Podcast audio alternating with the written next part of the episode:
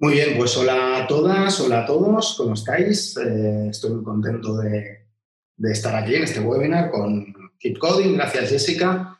Eh, sin más dilación, vamos a hacer la, obligada presentación.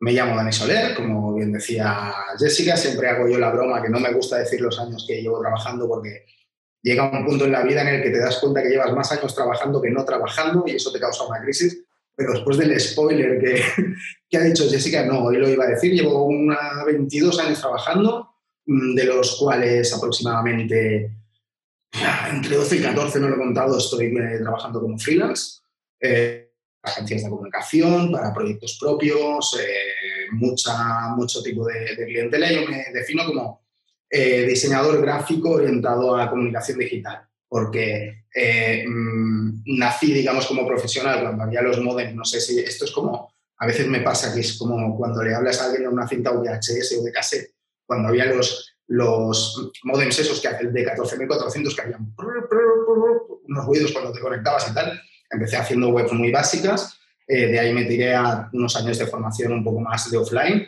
y volví al digital, hice mucho CD interactivo, mucho web promocional, web de agencia en Flash, con lo que también gané en temas de animación, en tema de motion graphics, etcétera, etcétera. Y ya sabéis cómo va eso, es renovarse o morir. Y hemos ido, pues, durante estos 22 años haciendo cosas. Ahora estoy, como os decía, freelance. Mi marca eh, comercial es Interface, que es una mezcla entre tinta y, y pixel, digamos. Y mm, nada, ahora muy centrado en, tanto en UI, en User Interface, como en UX, experiencia de usuario. Y aparte de eso, soy profesor en Deep Coding en el Full Stack Mobile Bootcamp, como profesor de, diseño de estas disciplinas que os comentaba. Bien, dejemos de hablar de mí y vamos a lo prometido. 10 errores vamos a hacer, no es un ranking, pero vamos a hacerlo como si fuera un programa de esos, ¿os acordáis? De música de número 10, número 9. Vamos primero con el cero. El cero ni son todos los que están, ni están todos los que son. Em, seguramente hay errores de UX más importantes. Seguramente esos errores de UX son tan importantes como para dedicarle una hora, hora y media, dos horas a cada uno. Em, tampoco estamos aquí para hacer un repaso a lo que podemos sacar a un googleo directamente poniendo 10 errores comunes de UX. ¿vale? Así que si vemos algo que, bueno, priorizaríamos eh, respecto a otras, es porque también me parece interesante, mm, el, concepto de webinar me parece interesante como para reflexionar sobre ciertos datos. Me, gusta más no enfocarlo como una clase, sino que nos demos cuenta de ciertas cosas y a partir de ahí podamos eh, reflexionar sobre ellas. Ok, primera, number one, la más importante, la más básica. Parece muy tonta, pero a veces el UX se basa en cosas que a veces nos parecen muy evidentes, pero hace falta que alguien venga y te lo recuerde. tú no eres el usuario. Eso a mí me ha pasado cantidad de veces, de, verdad. O sea, en eso me he equivocado muchísimas veces durante mi carrera. Eh, yo creo que es el mejor eh, o el mayor fail que podemos hacer.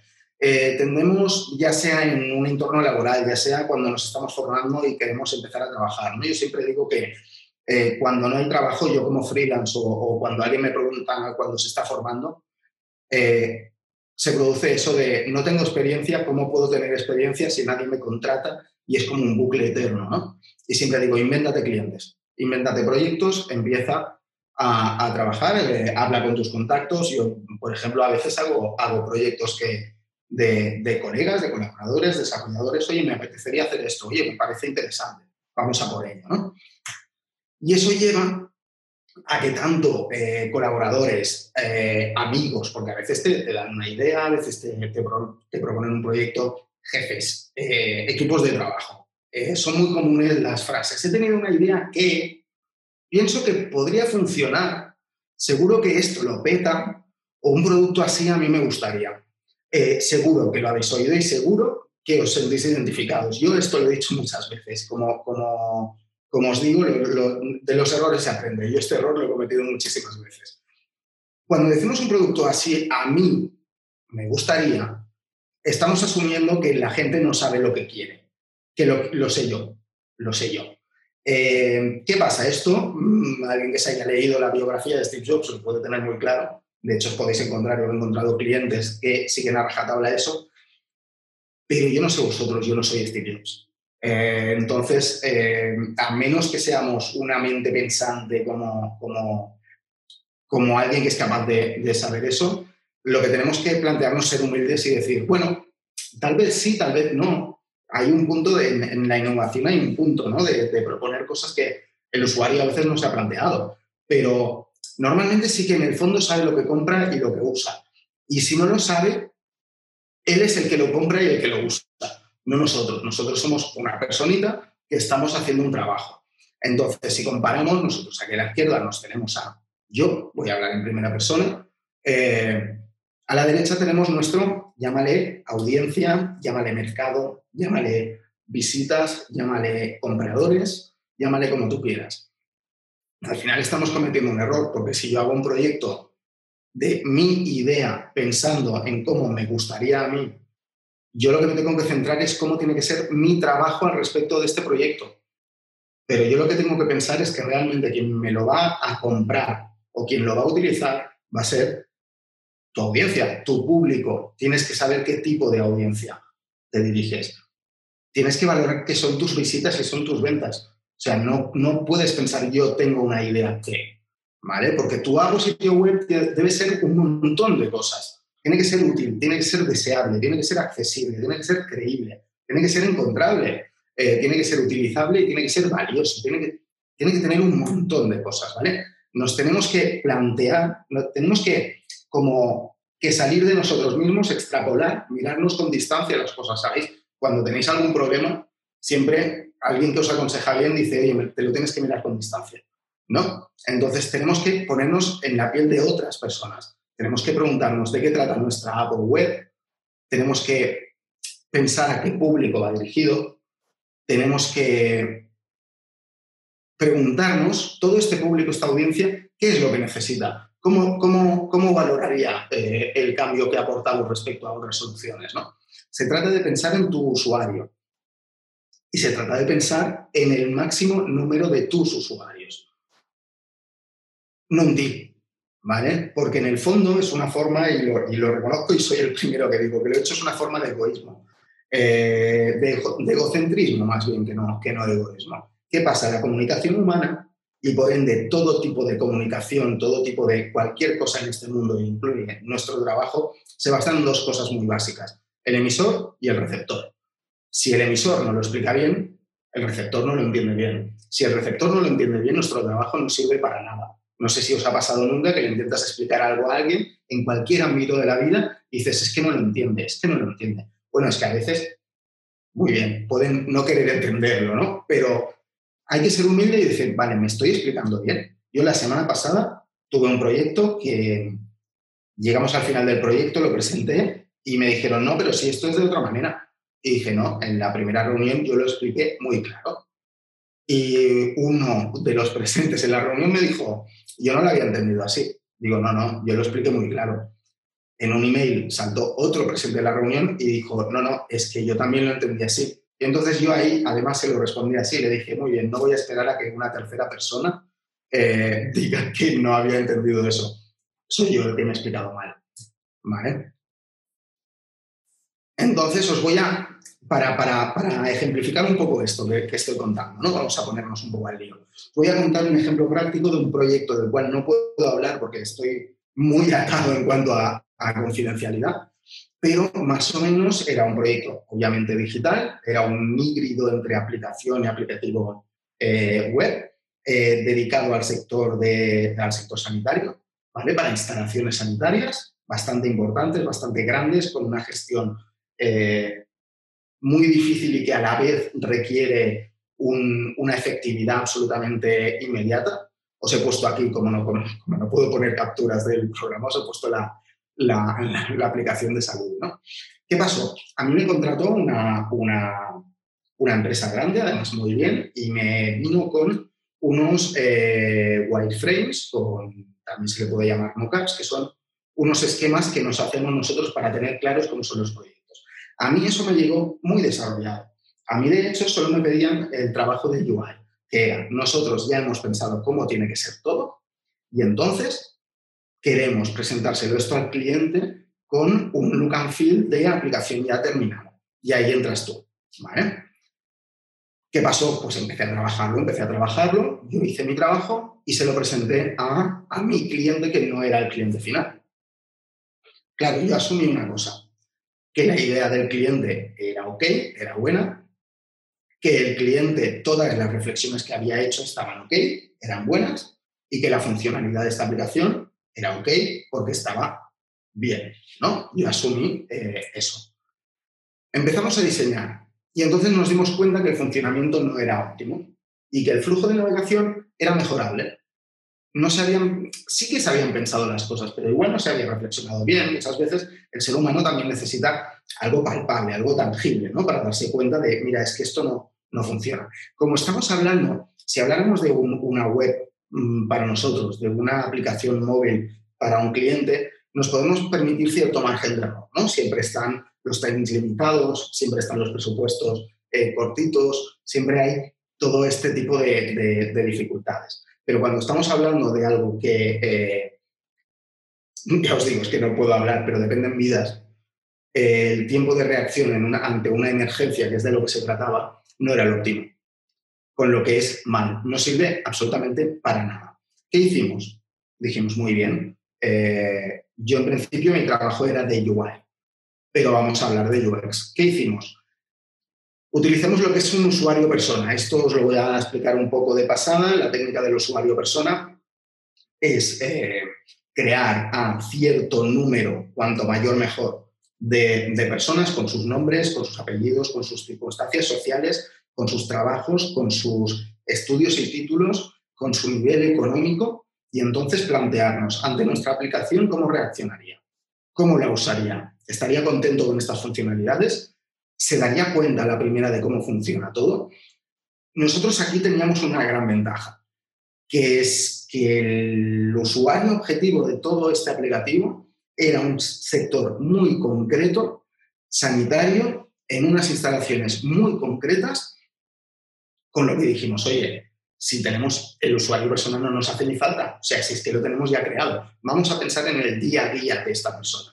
Y entonces sacamos, dijimos, a ver, si yo fuera la sanitaria o el sanitario que está en ese momento ante una emergencia necesita que le quitemos trabajo, ¿cómo podemos ordenar todo esto? Entonces tuvimos una reunión, bueno, estuvimos tal, reordenamos todo, corregimos todo lo que tuvimos que corregir y lo presentamos al cliente. Pero además lo presentamos con una serie de dudas que venían a ser un poco como, oye, nosotros hemos pensado que la mejor manera es esta, pero queremos saber vuestro día a día. Queremos que esto se adapte absolutamente a vuestras necesidades.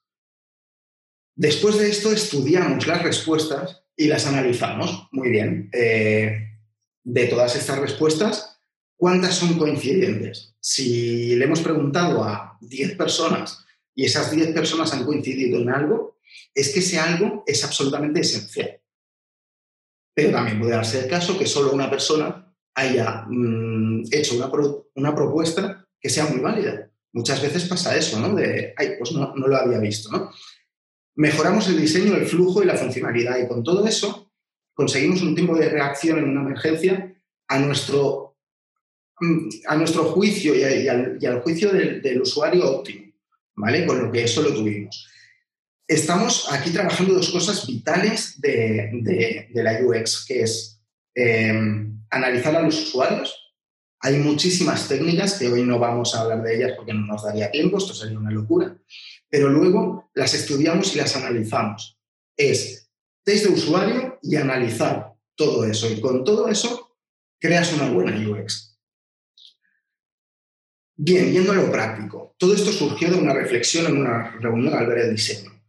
Pues ahora que lo veo, uff, sí que es verdad que hay cosas que no habíamos pensado. Seguro que os ha pasado en alguna reunión. Ahí va, pues es verdad, esto no, no, lo había tenido en cuenta. Pues este caso es cierto que no, que no, que llegamos a esta pantalla y esto no es lógico, que vaya de esta pantalla a la otra, ¿no? Eh, bien, nos damos cuenta que hemos trabajado de más en una fase avanzada del proyecto, que es cuando ya a mí me había venido un trabajo hecho. ¿Cómo podemos hacer para trabajar menos? Pues trabajar un poco más antes, porque trabajar un poco más antes, darle un poco al pedal del freno. Mm, esa idea que yo he tenido y me parece genial y me pongo ya a trabajar, que es el gran error, ese es uno que no está en el ranking pero es importante ponerme ya a trabajar con mi idea, es trabajar mucho más después. Entonces, si trabajamos un poco más antes, planteamos bien las cosas, es trabajar mucho menos después. Punto dos, no, no bocetar ni analizar. Esto es una cosa que si me dieran un euro por cada vez que he oído, nada, a mí esto no me hace falta apuntarlo. Yo estoy la, la típica reunión de viernes al mediodía, ¿no? Ah, estoy el lunes me acuerdo y el lunes no te acuerdas, ¿no? es importante siempre. la, cabeza humana funciona mucho mejor si tienes algo tangible delante con lo que poder trabajar, y poder refrescar tus ideas.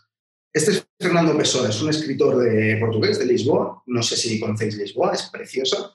Eh, y seguro que si habéis hecho una ruta turística por ahí, es muy famosas, ciertas cafeterías en las que Fernando Pessoa se pasaba las tardes eh, escribiendo en, servilletas, en servilletas, em, sus escritos. Esto es algo que no es eh, inédito de Fernando Pessoa, sino que lo han hecho los grandes escritores de, de, todas las épocas, incluso los escritores más normales. Es que es eh, algo muy importante, tener una idea inicial y yo la esbozo de alguna manera, ya sea escrita, ya sea dibujada. Esto, aquí tenemos, por ejemplo, un, un manuscrito de Fernando Pessoa. Bien, ahora diréis, Dani, ¿por qué me cuentas esto? Si a mí me interesa el desarrollo de aplicaciones, me interesa el desarrollo de websites, etcétera, etcétera. Ahora lo entenderéis. Todo proyecto nace de una idea y es necesario bocetar, establecer unas fases de, evolución, eh, porque yo tengo que tener, una idea tiene que evolucionar y si yo no la veo plasmada, yo no puedo reflexionar sobre ella. Es muy difícil que el cerebro humano pueda pensar sobre una cosa que ya estás pensando en el cerebro. Es mucho más fácil apuntarlo, es mucho más fácil, aunque sea cuatro garabatos, dibujarlo y tenerlo eh, claro. Porque además hay otra cosa muy importante, lo podremos contrastar con más gente. Ya que no todos somos genios, como yo como os estaba diciendo yo, es que pensar con tres cosas distintas del mismo proyecto a la vez se, me hace como muy difícil, ¿no? Pero si lo eres, te doy mi, te doy mi enhorabuena. Os hago una pregunta. ¿Qué es esto? ¿Alguien lo, ¿alguien lo sabe eh, reconocer? Voy a ver el chat, voy a dejar 10 segundos de rigor porque tenemos muchísimas cosas que dar. Perdón, que se me ha cambiado la diapositiva aquí. ¿Qué es esto? No sé si se os ocurre. Bien, voy a... ¿No? Nadie dice nada. Bien. ¿Y si evolucionamos esto que no entendemos qué es?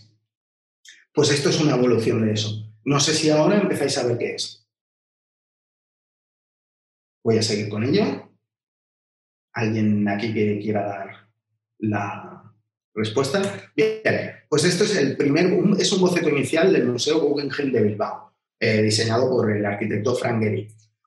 ¿Esto por qué os lo digo? Porque todo nace, como decíamos, de una idea inicial. Yo ese día tengo una idea genial y yo me la apunto. Y a partir de ahí tengo en cuenta, hombre, pues, básicamente el trabajo de arquitecto es muy difícil porque la máxima es que ese edificio no se tiene que caer y matar personas. Entonces hay un montón de eh, esquemas técnicos que se tienen que seguir para sacar el, el, edificio final, ¿no? Y habrá muchas cosas que seguramente no serán factibles. Pero vamos evolucionando, esto sería unos bocetos mucho más evolucionados, ya incluso podemos ver unas cotas y tal. Aquí tenemos unos bocetos mucho más dibujados, podemos ver volúmenes, podemos ver texturas de materiales y al final tenemos el acabado final. ¿Por qué me hablas de mm, arquitectura? ¿Por qué me hablas de literatura? Podríamos hablar con todas las disciplinas. ¿vale? Podríamos, por ejemplo, un episodio de Juego de Tronos empieza por un, story, un storyboard en el que yo tengo claro cómo tienen que ser las expresiones de los actores, cómo tiene que ser, por ejemplo, vemos en el frame 28, cómo tendría que ser, es una guía para la gente que haga CGI, los efectos especiales en 3D, nos puede dar ideas de iluminación, de vestuario, pero todo nace en un papel en un papel o si queréis un soporte digital, no pasa nada. De la misma manera que tenemos storyboards de Star Wars, etcétera, etcétera. Bocetar nos ayuda a reflexionar, nos ayuda a compartir con los otros y con todo esto, hablando con otra gente, oye, ¿qué piensas? ¿Qué tal? No sé qué puedes estudiar incluso con usuarios, como lo harías, nos ayuda a evolucionar para sacar una idea final. Ejemplos rápidos. Eh, la peli de monstruos sea de Pixar tiene varios diseños alternativos de, Mike Sully, ¿no? Se llamaba. La idea inicial de Cars giraba sobre que el protagonista era un cochecito pequeño amarillo. No tenía nada que ver el guion, nada que ver.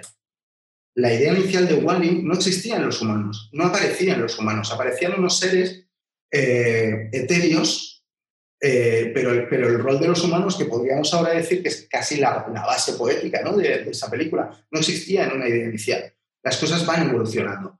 Eh, nos pasa lo mismo con Los Increíbles. Esto primero tenía Edna, el personaje de Edna, tenía que ser alto. ¿Vale? Entonces, todo tiene, toda idea tiene un principio y toda idea va evolucionando. Necesitamos concretar las ideas de nuestro cerebro, necesitamos contrastar las ideas de nuestro cerebro y necesitamos evolucionar esas ideas. Así que esto que parece muy evidente, normalmente no lo hacemos. Y ahí mmm, se relaciona mucho con el punto anterior, en el sentido que vamos a perder mucho tiempo si no lo hacemos. Además, es una muy buena idea recopilar toda la información que podamos antes de empezar, cosa que nos lleva al número 3. No recopilar información y organizarla. Ahora mismo tenemos muchísimas aplicaciones, desde Trello, eh, Jira, a un nivel más de organización de proyecto, pero tenemos, por ejemplo, aquí aplicaciones que yo muchas veces, eh, si hago proyectos de algo muy local o muy ambiental, me fijo en fotos, cojo texturas de las fotos, cojo gamas de colores, las puedo almacenar en aplicaciones. Tenemos un montón de aplicaciones que nos ayudan a ser organizados. ¿Vale? Yo, por ejemplo, esto es, aunque no se ve muy bien, una, un boceto de web que hice para un alojamiento en Fuerteventura. Pues me cogí fotografías de Fuerteventura dije, ¿qué, qué, me expresa eso? Y a partir de ahí eh, establecí unas tipografías, unas gamas de colores, etcétera, etcétera, para que eso respire Fuerteventura. Yo no quiero la típica web blanquita. Yo estoy expresando además que esta casa mola un montón, yo un día tengo que ir, es muy chula. Em, propuse eso, ¿no? Todo eso son datos que yo voy recopilando para construir un diseño, para construir un proyecto y que al final esta casa, por ejemplo, el objetivo máximo es que alguien la vea y se sienta como si estuviera ahí, como si estuviera en Fuerteventura. Entonces yo tengo que recopilar, yo tengo que recabar información, tengo que recolectar ideas tengo que analizar a los usuarios, tengo que definir el proyecto de alguna manera. Y todo eso, cuando yo lo tengo, puede ser incluso con notas de voz. Hay mucha gente que utiliza notas de voz, pues también hay aplicaciones para, para, para ello, sin ningún problema, nativas en, nuestro, en nuestros teléfonos. E incluso muchas veces el UX, una de las técnicas de usuarios son las entrevistas con eh, posibles usuarios, ya sea antes de empezar un proyecto, oye, hay un proyecto que iría de tal, ¿a ti cómo te gustaría que fuera? o en medio del proyecto, mira, tenemos eh, todo esto, eh, navega por este, por este proyecto a ver cómo lo haces y entonces nos damos cuenta si la navegación es más fácil, si es más difícil, etcétera, etcétera. Así que la idea es tener junto con los bocetos un momento en el que eh, lo podamos mezclar todo de una manera fácil y que las cosas surjan, no las tengamos en nuestro cerebro porque al final es un lío. Yo, por ejemplo, os hablaremos eh, después de un, curso de UX. Este webinar es el capítulo 2 de, una trilogía y en el canal de YouTube de Keep Coding hay un webinar eh, que hicimos de primeros pasos de UX. Luego tenemos este y luego tenemos un, curso entero de UX que se llama La fuerza de, la UX. Esto, por ejemplo, yo cuando empecé a analizar todos los conceptos que quería eh, enseñaros, pues eh, empecé a apuntarlos y a través de un mapa mental fui relacionándolos, porque si no yo me volvía loco, ¿no? Pues esto es todo, por ejemplo, lo, que eh, ataca, digamos, todo este curso del que luego os hablaremos. En el fondo estamos creando las piezas de un puzzle. Juntamos las piezas de una manera coherente, pero primero debemos tener todas esas piezas, eso es muy importante. Y entonces, combinándolo con que tenemos que respetar las necesidades del cliente, porque al fin y al cabo un proyecto lo que quieres vender o lo que quieres tener unas visitas o lo que quiere tiene una utilidad. Es decir, en nuestra carrera profesional pocas veces nos encontramos con proyectos que sean por amor arte, ¿no? Siempre, siempre el cliente quiere algo, siempre nosotros queremos algo, ¿no? Junto con la finalidad del proyecto, cuando juntamos esos, cuando construimos realmente un proyecto con unas bases sólidas, con unos pilares que realmente ese edificio que es nuestro proyecto, puede aguantar fuerte. Porque tu idea inicial, esa que tienes en la cabeza, necesita evolucionar. Por eso es indispensable concretar, analizar, recopilar y bocetar. Si, empezamos con una fase temprana de desarrollo del proyecto, si no tenemos toda la información, va a haber muchísimas correcciones. Va a haber una evolución y vamos a ver que es indispensable actuar de manera rápida. Yo muchas veces cuando, cuando damos el bootcamp eh, me doy cuenta eh, que no se entiende muy bien la fase de diseño antes de la programación. ¿Por qué es imprescindible diseñar tanto? ¿Por qué tiene que estar validado por el cliente? ¿Por qué tiene que haber un boceto inicial? Para que el desarrollador trabaje menos. Al final es una cadena de, de trabajo. Cuanto más temprano sea todo y menos trabajo nos lleve a corregirlo, menos estamos trabajando. Ahora imaginaros que tenéis una aplicación absolutamente desarrollada y el cliente os lo cambia todo. Oye, pues es mucho más fácil que lo cambie yo como diseñador, ¿verdad? Mucho más fácil que... Y, a veces hay correcciones que dices, espera, es que ni te lo voy a hacer. Primero te voy a hacer un boceto fácil, rápido, te lo mando. ¿Va por ahí el tema? Sí, sí, va por ahí. Y así, conforme más se complica el proyecto, que es en la fase de desarrollo, va a estar todo mucho más claro y el desarrollador tiene que trabajar menos. Por eso se hacen los wireframes de, navegación. Por ejemplo, aquí veis, no hace falta que sean obras de arte, no hace falta para nada, porque la idea es ir evolucionándolo. Abajo tenemos lo que sería un wireframe bastante trabajado, lo que me pasó ese cliente, pero si veis, coincide totalmente con lo que es el look and feel final de la aplicación de Netflix. ¿Vale? Todo está más o menos, más o menos, todo está muy pensado. ¿Por qué? Porque el, el boceto este que tenemos abajo está súper machacado ya. O sea, lo hemos contrastado mil y una veces. Aquí un detalle de, de lo que comentábamos, más detalles. Y así, haciendo eso, evitaremos la temida frase del cliente, que es, ah, yo pensaba que... Y esa es porque es muy difícil hacer un presupuesto que te, que te, que te, que te limiten absolutamente el 100% de la funcionalidad y del trabajo que tienes que hacer en el proyecto. Así que esta es la manera de evitar malentendidos con el cliente. Bien, vamos rápido, que nos queda, nos queda menos. Cuatro, no pensar en el cerebro. Esto es importante, en el cerebro. Os voy a contar una cosa personal mía. Yo tengo una patología en la vista, y mira que manda narices porque soy diseñador, que se llama falta de distriopsis. Eso quiere decir que mi vista no ve en 3D. Yo cuando veo una película en tres dimensiones, eh, yo no la veo en tres dimensiones. Yo la veo, la veo bien, pero la veo plana.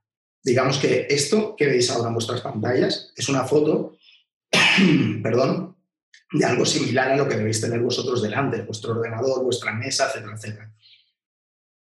Pero vosotros lo estáis viendo en 3D. Vuestros ojos le están dando ya directamente una información al cerebro y el cerebro ya sabe las profundidades de las cosas, ya sabe que la taza estaría más cerca que el monigote que tenemos detrás o tal. Yo no, yo lo veo así, yo lo veo como esta fotografía.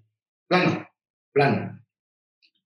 ¿Por qué os cuento eso? Porque aquí lo interesante es que durante los tres primeros meses de vida de alguien que tiene este problema, el cerebro se desarrolla de una manera distinta a alguien que no lo tiene.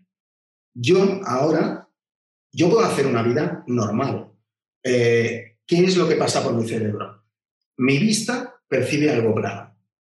Va a mi cerebro. Mi cerebro analiza esa imagen y analiza referencias. Y entonces, de ahí todo va a mi sistema motriz. Entonces yo puedo coger esa taza. Yo tardo nada, poquísimo más. O sea, sería imperceptible. Excepto, por ejemplo, yo soy un patán jugando al tenis. O sea, yo soy de esos de veo la pelota, veo la pelota, cojo la raqueta con todas mis fuerzas, con una cara épica de menudo punto voy a meter, hago zasca, y la pelota estaba a un metro, porque necesito una capacidad de respuesta un poquito mayor. Esto os lo cuento para que veáis lo importante que es el cerebro y lo importante que es la capacidad de, respuesta y el tiempo de respuesta. En UX hay una cosa que creo que es muy importante que se llama el reconocimiento cognitivo. El reconocimiento cognitivo es todo aquello que tiene adquirido nuestro cerebro a través de todas las percepciones que hemos tenido en nuestra vida, ya sea educativas, ya sea sociales. Eh, ejemplo fácil, ¿por qué sabes que fuego quema? Porque sabéis cuando estáis cocinando que no debes tocar la sartén. Porque sabes que cuando abres el horno acabando de cocinar algo no lo debes coger. No es tanto un tema de temperatura, es un tema de que alguna vez os habéis quemado. Y vuestro cerebro ya dice, no, por ahí no. Porque el reconocimiento cognitivo es, es aprovecharnos del reconocimiento cognitivo, es utilizar todo lo aprendido de manera natural y social para estimular el cerebro en beneficio del usuario. Ahí nos podríamos extender muchísimo, muchísimo, y es un tema que me encanta. Pero eh, es lo que os decía, el rojo se asocia a calor, el rojo se asocia a negatividad o acción en una aplicación, por ejemplo, una acción destructiva, borrar algo, es mejor que sea un color rojo, por ejemplo. De la misma manera que podemos establecer unos ejes en el positivo y el negativo, es decir, en diseño, si nosotros establecemos un logotipo o una línea que vaya hacia arriba, de aquí hacia arriba, expresa positividad. Si es de aquí hacia abajo, expresa negatividad. En una aplicación, cuando tenemos una acción principal, siempre está a la izquierda. La acción secundaria está a la derecha. Fijaros, hacen la prueba siempre. Aceptar siempre está aquí. Cancelar siempre está aquí. ¿Vale? Estamos estamos utilizando el reconocimiento cognitivo al fin y al cabo para que, nos, para que no tengamos que pensar, para que lo hagamos directamente. Y esas nanomilésimas de segundo que no nos planteamos nunca que existen, nos ayudan a mejorar nuestro proyecto. Punto 5. No pensar con el cerebro. Esta es, esta es igual de las más evidentes y vamos a ver a partir de ahora cosas divertidas, ¿no? como por ejemplo a ver quién es el guapo que se va al piso 19 en este ascensor sin equivocarse. ¿Qué es el de la izquierda? ¿El, simbolito de la izquierda o es el simbolito de la derecha? Y aquí, o sea, no hace falta, aquí, tenemos como un, cacao mental que no veas de botones, ¿no? Eh, no hace falta, nos, podemos, nos podemos eh, ir a algo más sencillo. ¿Cuál es el que sube y cuál es el que baja, no? Claro, depende de cómo lo miremos. Oye, espérate, Claro, no, lo tengo muy claro. Aquí otro caso de flechitas, es que con, las flechitas eso da mucho juego, realmente.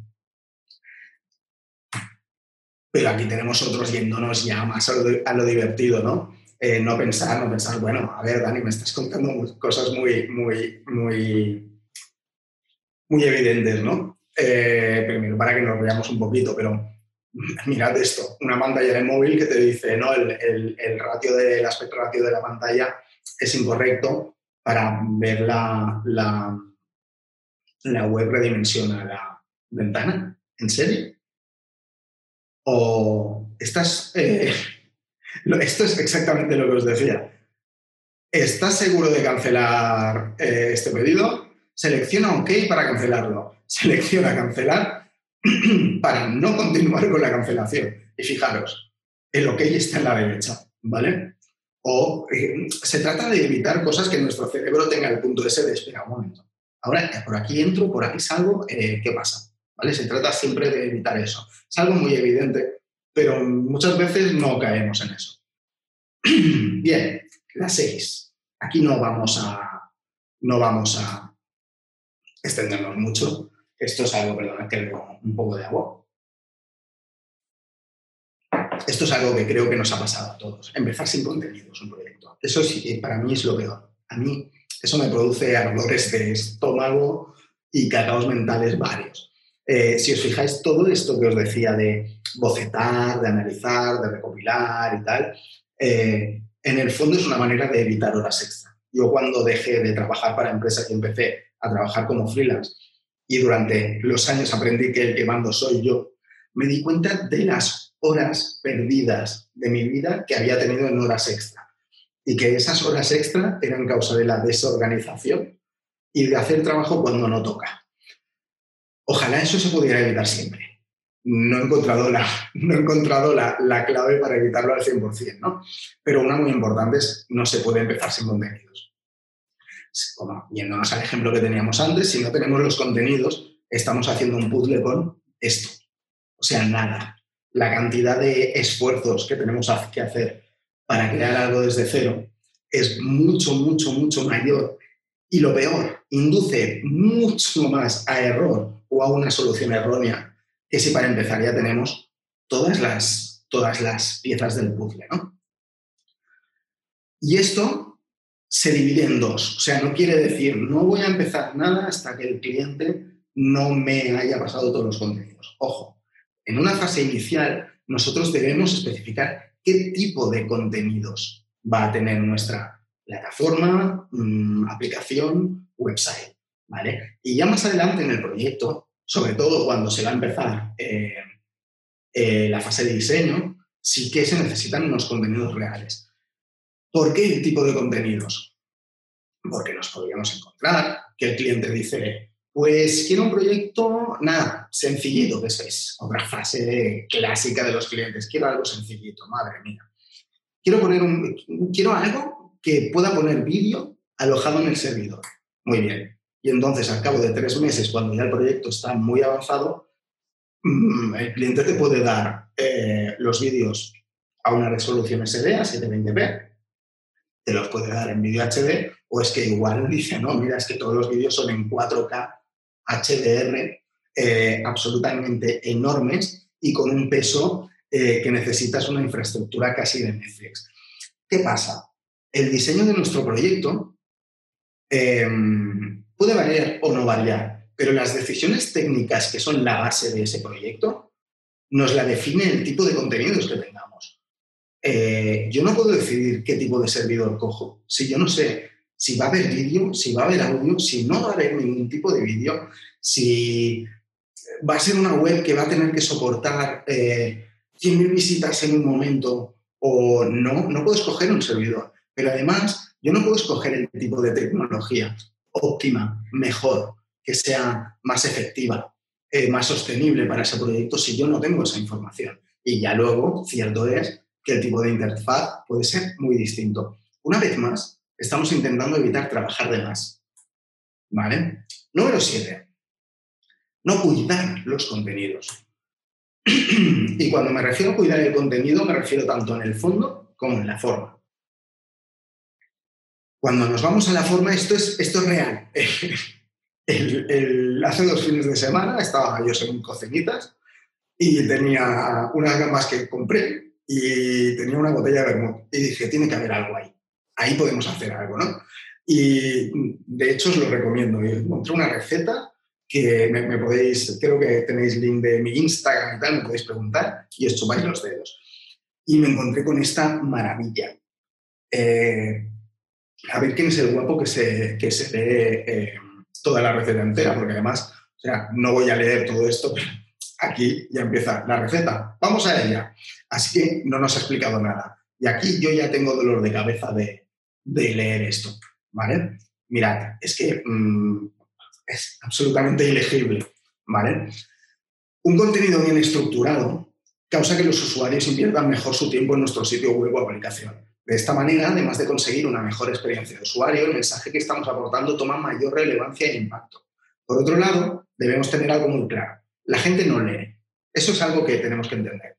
Facilitando la legibilidad, conseguimos que el usuario lea de forma más rápida, con lo que es más probable que lea todo el artículo, o al menos, oye, una mayor parte, llegue más, más lejos, ¿no? Todo ese lejos que, que, consigamos es en beneficio de nuestra experiencia de usuario y al final es en beneficio de que tengamos una mejor audiencia, unas mejores ventas y el usuario esté más contento.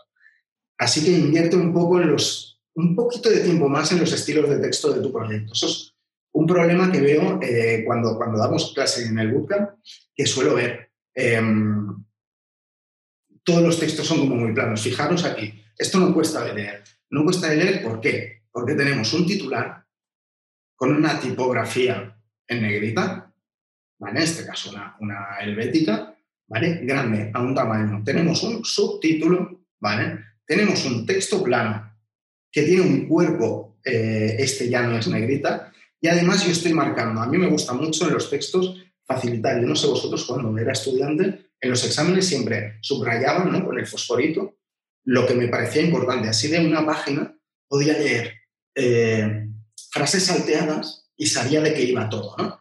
Yo es una técnica que utilizo mucho, ¿vale? Entonces, em, sobre todo, invertir un poquito de tiempo en los, en los estilos de texto. Luego está el tema del contraste, que es eh, el, ejemplo de las gambas de Bermud. Esto es legible. Esto es legible. Esto es legible. Esto ya no. Estamos jugando, os voy a enseñar varios ejemplos jugando con los, con los colores corporativos de, de Keep Coding, que son este naranja de aquí, tenemos un naranja secundario y tenemos el gris oscuro, ¿vale? Estamos trabajando con gris oscuro sobre blanco, bien. Esto es legible. Esto cuesta un poquito más. Esto ya nos cuesta bastante, pero lo que tenemos que evitar es esto, ¿vale? Entonces tenemos que jugar con eh, estilos de texto, tamaños, diferenciar estructuras y sobre todo luego trabajar los colores para que tengan un buen contraste de legibilidad. Os decía tanto la forma como el, como el contenido. Hay que cuidar el copywriting. El copywriting es la profesión que se dedica a todos los mensajes escritos que hay en una aplicación, en un sitio web, en un anuncio de publicidad, ya sea online, offline, etc. ¿Vale? El copywriting es tan importante como que este ejemplo que os he dicho antes, que parece una tontería, solo con un cambio de texto se podría mínimamente solucionar. Aquí ponemos un acceso a lo que sea y cambiamos el texto, lo tenemos solucionado. Esto sería otro ejemplo de copywriting. Lo podríamos solo cambiando posición de botones y explicándolo bien.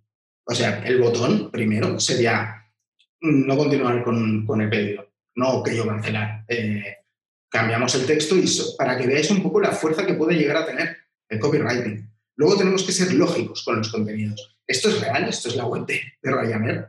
Eh, esto es un caso muy popular, con lo que supongo que ya lo han cambiado, pero es muy poco no. Por, por, una cosa que os contaré. Tú haces la reserva y dices, vale, eh, el seguro. Y entonces lo barato es que no te aseguren, ¿no? Que no tengas un seguro de cancelación.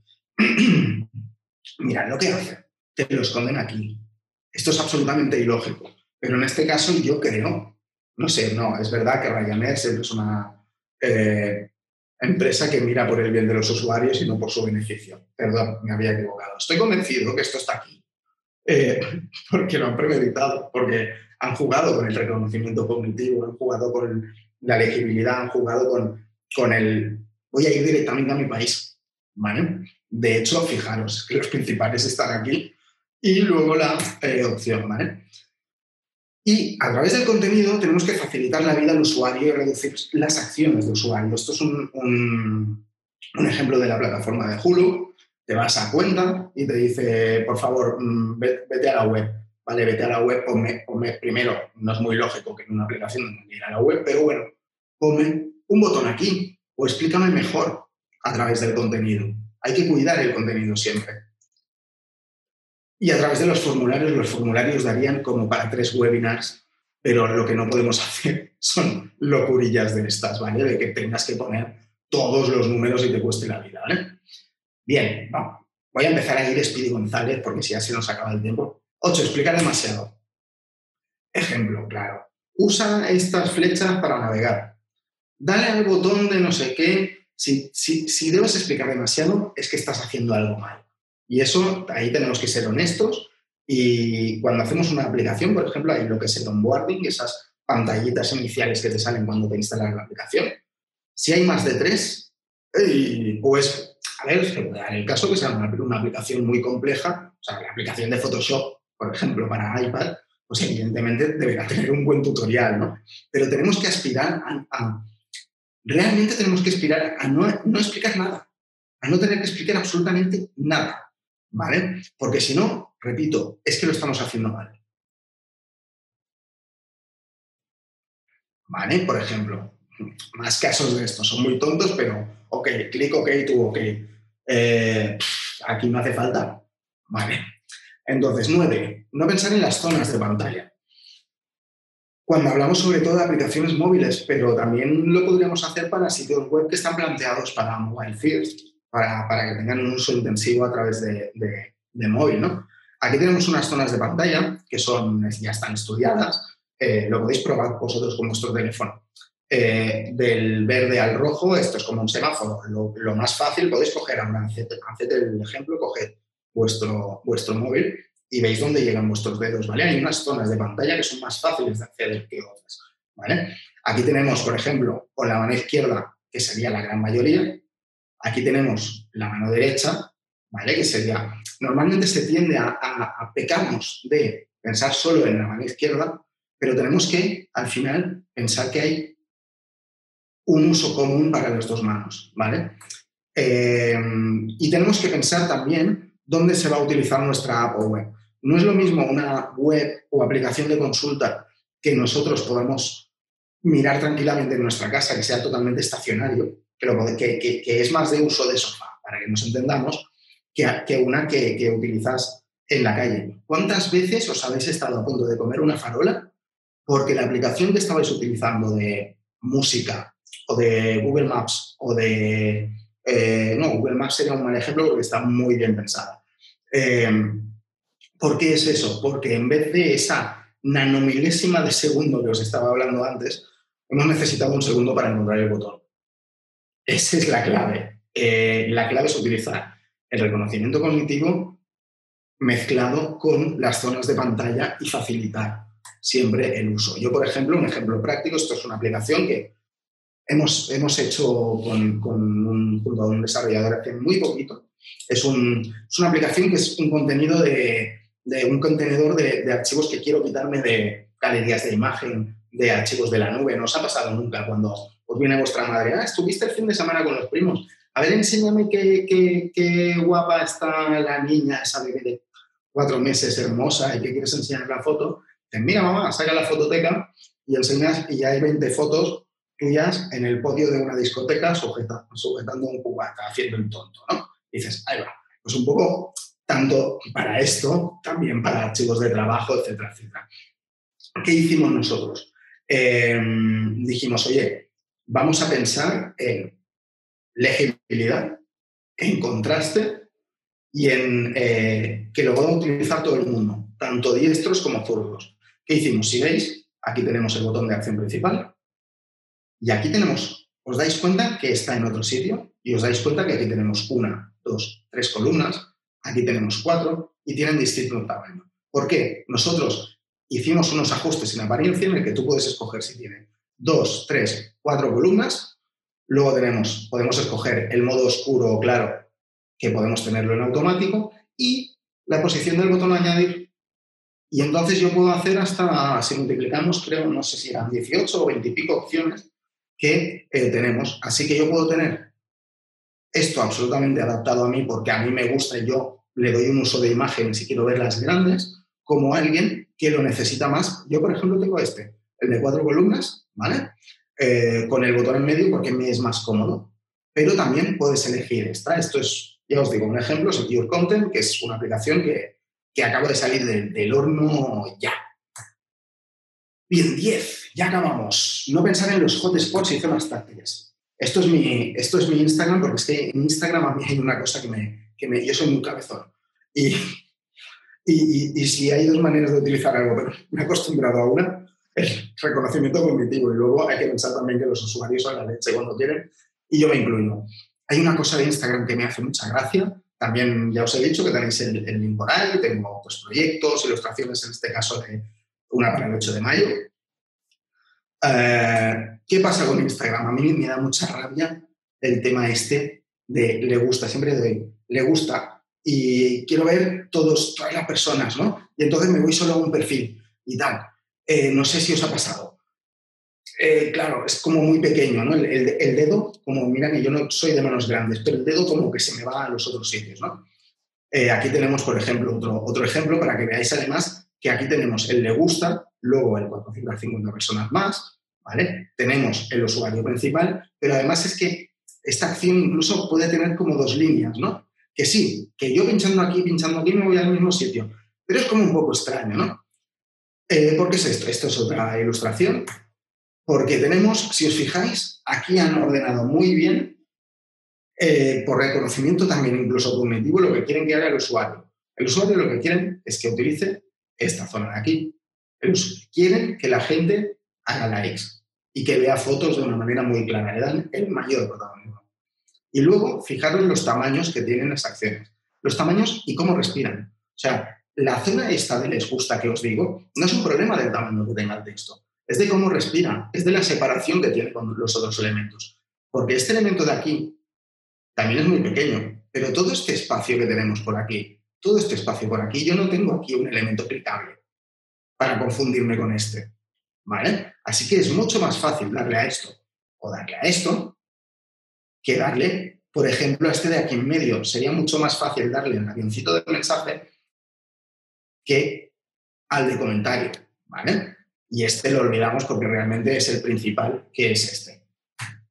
Y todo esto, ¿por qué? Porque debemos, sobre todo si nos dedicamos a aplicación móvil, tenemos que tener muy claro que eh, tanto Google como, como, Apple en sus guidelines dicen que el, el, tamaño mínimo para un elemento táctil interactivo, ¿se entiende? Para que nos entendamos, aunque no tenga la forma de un botón, un botón, o sea, un hotspot es algo que llamamos un botón transparente, ¿vale? Tiene que ser mínimo de 44 píxeles.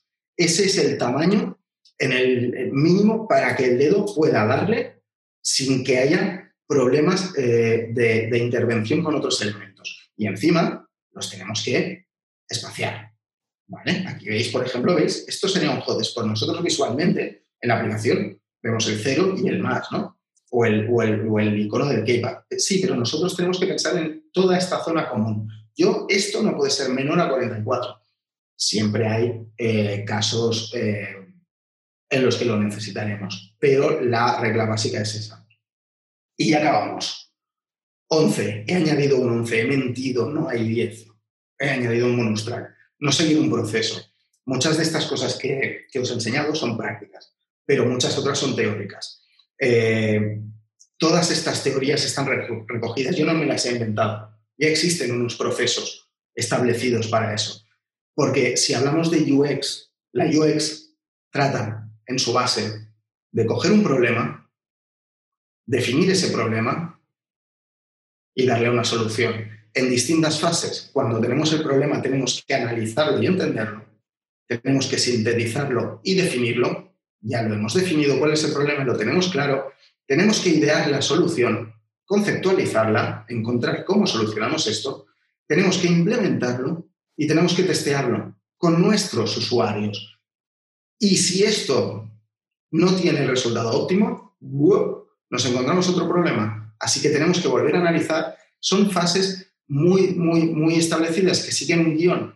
Tanto guion como que alguien que se llama Jesse James Garrett, que fue, para que veáis que es importante, la persona que le, puso el nombre a la tecnología Ajax, em, hizo un, guion, un esquema que se llama diagrama de, Bar, de Garrett, que, en el que se basa toda la experiencia de usuario. Y es un guion que no falla. O sea, que empieza por definir una estrategia enfocar esa estrategia, estructurarla, hacer un esquema de ella y luego ya nos dedicamos al diseño visual, la superficie. Y con todos estos eh, elementos de aquí que no, eh, que no vamos a desarrollar porque es que da para muchas horas. De hecho, este es el tronco, este es el elemento troncal del, curso que os he comentado antes, de la fuerza de, de la UX. Este es el guion principal, hablamos de todas esas fases de cómo podemos enfocarlas tanto a nivel de, trabajo directo como de conceptualización, como de organización, etcétera, etcétera. Hablamos a nivel muy extenso de eso. Y poco más, daros las gracias, espero que os haya sido ameno, espero que os haya sido útil y os espero, como os comentaba, en el Full Stack Mobile de Bootcamp